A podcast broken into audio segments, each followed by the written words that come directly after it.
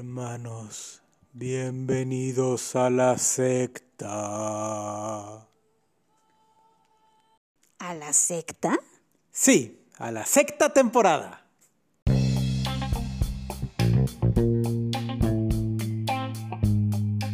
Pláticas acá entre nos, sexta temporada. Comenzamos.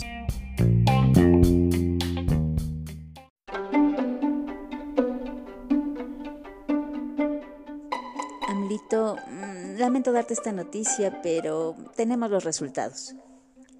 ¿Y qué ha decidido? ¿Qué han decidido? Pues aquí tienes una caja, tiene tu nombre y creo que caben tus cosas.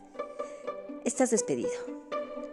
Pero si yo siempre he dado lo mejor de mí. Sí, sí, sí, pero prometiste demasiado, una gran transformación y los resultados te has quedado corto. Gente me quiere mucho. Esto es un trabajo, amigo, no es un concurso de popularidad. Ve recogiendo. Pero yo no me quiero ir. La junta directiva del Ballenita ya tomó su decisión y estás despedido. Qué mal plan. Seguro es un complot. No, no, no, llevas diciendo eso mucho tiempo. Ya, recoge, por favor. Bye.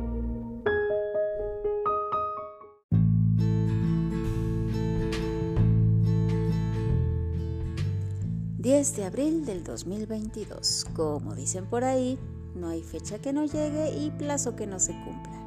Hoy fue el día de ejercer nuestro voto en el ejercicio llamado revocación de mandato.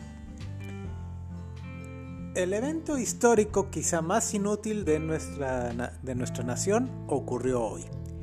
Histórico porque es la primera vez que se realiza un ejercicio de esta naturaleza, pero, dicho por algunos, algo completamente inútil. Y sí, lo más seguro es que efectivamente no sirva de nada. Fue un gasto verdaderamente exorbitante para los resultados que vamos a tener. Ahora bien, acá entre nos, ¿por qué fue tan importante este, este hecho y nos beneficia en algo? Pues nos beneficiaría si la participación ciudadana hubiera sido relevante. Sin embargo, debido a las situaciones que se movieron a lo largo de todo este de la promoción de este evento, lo más seguro es que la ciudadanía nos quedemos en casa y nos salgamos a votar. Hagamos un poco de contexto especial para los que no son de México. El presidente actual, López Obrador, prometió, entre otras cosas, promover la revocación del mandato, es decir, la posibilidad de que los ciudadanos mexicanos quitemos al presidente antes de que se cumpla su plazo constitucional de gobierno. que son seis años por ley. Así es. Esto se podía hacer antes, pero mediante un proceso que únicamente involucraba al Senado de la República. Hoy se abre la opción de que cualquiera pueda promover esto reuniendo ciertos requisitos, claro está. Sí, y la verdad es que esto suena bastante bien en papel y de verdad que iba a marcar un precedente y sería, como dijimos al principio, un evento histórico. Sin embargo, Pues desde un principio las cosas no funcionaron como se supone debería ser. Para empezar, es la propia gente del presidente la que está promoviendo la revocación del mandato, cosa que hizo sospechar a muchos de que algo no estaba muy bien que digamos. sí, sobre todo porque se dedicaron a promoverla tirándole pedraditas e incluso camiones completos de tierra al Instituto Nacional Electoral, organismo que se dedica a regular estos ejercicios de participación ciudadana. Básicamente la autoridad que tenía que darle validez a todo este evento, la pusieron entre, entredicho desde un principio. Y no solo eso, también menoscabaron su autoridad y su, eh, su presupuesto. Sí, de hecho parte de este eh, evento pues tuvo que ver muchísimo con el, eh, el dicho presupuesto, ya que nuestro amado presidente se dedicó a insistir en que este organismo, el Instituto Nacional Electoral, mejor conocido como el INE, no necesitaba tanto dinero como ellos estaban solicitando para llevar a cabo este ejercicio, cosa que empezó a darnos a sospechar que lo que se pretendía en realidad era darle en la torre, como decimos eh, coloquialmente en nuestro pueblo, a esta institución. No solo eso, sino cuando el, consejo, el consejero presidente del INE se presentó ante el Senado para explicar por qué necesitaba un presupuesto tan elevado, los senadores y diputados cuestionaron más su sueldo que los gastos que pretendía realizar para la consulta. Ahora bien, una consulta de esta magnitud, pues sí, como cualquier votación, requiere un gasto bastante importante ya que nuestro país pues es un espacio bastante amplio con bastantes delegaciones a lo largo de los 32 estados. No solamente eso, sino que por la geografía del, del país, muchas regiones están un tanto aisladas y se requieren de medios especiales para llevar las casillas hasta allá. Ahora bien, este ejercicio fue promovido por presidencia. No fue el INE el que insistió en que se llevara a cabo, ¿o sí? No, de hecho fue promovido por el partido oficial en el poder, Morena, y por el propio presidente. Y en lugar de darle las herramientas necesarias para que llevaran a cabo este ejercicio, le quitaron el presupuesto y además pusieron a cuestionar si el INE iba a ser completamente imparcial o no en esta consulta.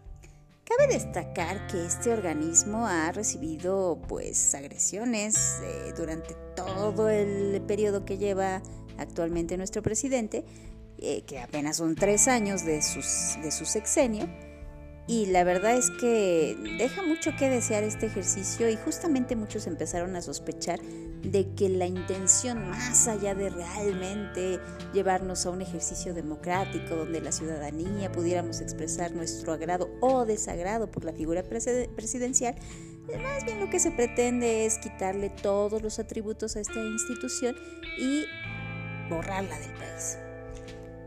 El hecho de que miembros del, partido en el gobierno, el presidente y algunos eh, diputados hayan hablado de la necesidad de quitar este organismo inútil, según sus propias palabras, o de hacerlo por elección popular, algo que sería una verdadera tontería, pues tampoco ayudaron mucho al clima. Así es, y justamente por eso es que la participación ciudadana en estas votaciones eh, estamos sospechando que va a ser muy baja o prácticamente nula para lo que se requiere para que sea vinculante el resultado.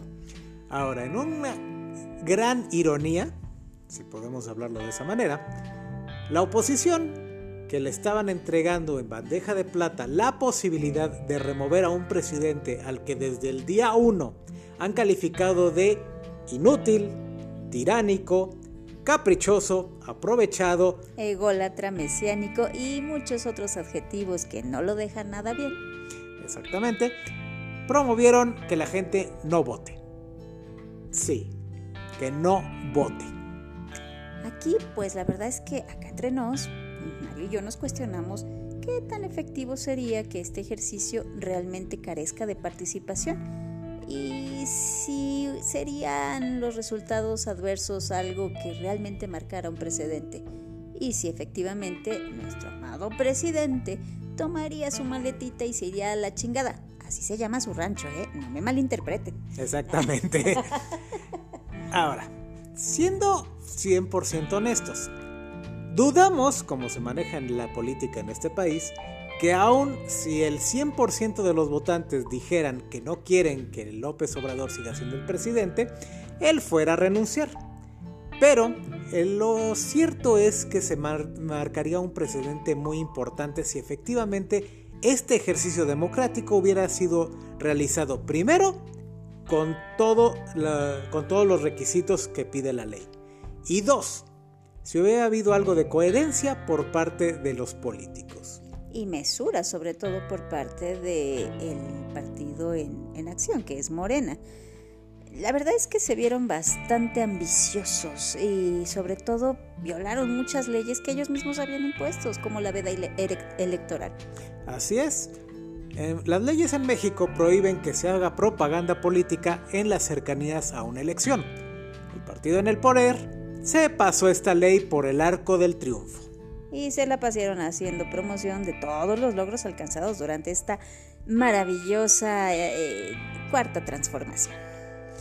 Recordando que apenas hace un año, otro partido que hizo exactamente lo mismo el día de hoy fue multado con millones de pesos por haber violado la veda electoral. Así es, el Partido Verde. Pero bueno, ahora sí que el partido en el poder, teniendo mayoría en la Cámara y mucho apoyo de todos los lamebotas, digo, de los aficionados a este partido, de los adeptos que están con la camiseta bien puesta, pues a ellos les valió. Y decidieron que como están en el poder nadie los iba a callar. Y ahora, por el otro lado, si la oposición fuera una oposición realista, coherente, tenía una oportunidad de oro para, número uno, exhibir estas incoherencias por parte del partido en el poder, que dicen una cosa pero hacen otra. Durante años reclamaron ciertas actitudes a los gobernantes anteriores y ahora lo repiten también. Pero la oposición en México es de juguete. Sí, la verdad es que desde que estaba en campaña Andrés Manuel López Obrador, nuestro actual presidente, lo único que se consiguió con la oposición fue enfrentar a México, al pueblo de México, y que se crearan dos bandos. Y tenemos al país más dividido que nunca. Esto podría haber sido positivo si la oposición hubiera tratado de mantener una coherencia y un equilibrio hubiera traído propuestas a la mesa y hubiera tratado de dar alternativas a las actitudes caprichosas del presidente. Pero estos a su vez han mantenido una actitud de niño de dos años, donde si el presidente dice algo, ellos van a poner lo contrario, aunque no tenga ninguna coherencia.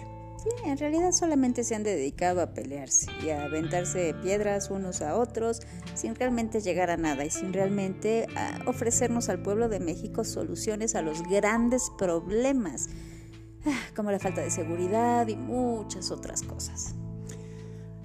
Así es, lamentablemente nos encontramos en una situación donde el presidente se vaya o se quede, no iba a mejorar la situación para nada. Todos perdemos. Y lo más probable es que dentro de un par de años, cuando nuevamente haya elecciones, esta vez para elegir un nuevo presidente, esto solamente haya servido como eh, telón para una crisis todavía muy superior.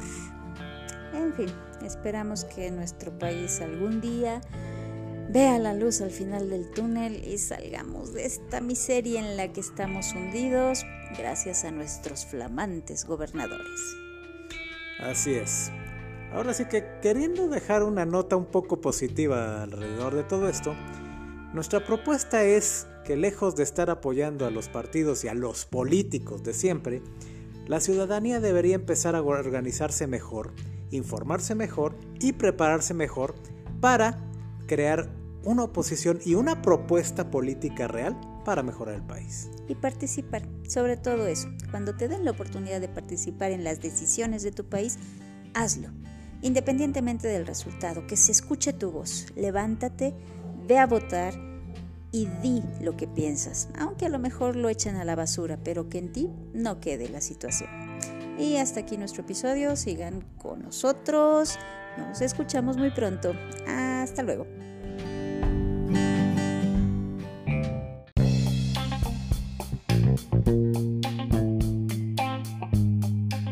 Porque siempre habrá mucho más de qué platicar, nos escuchamos a la próxima.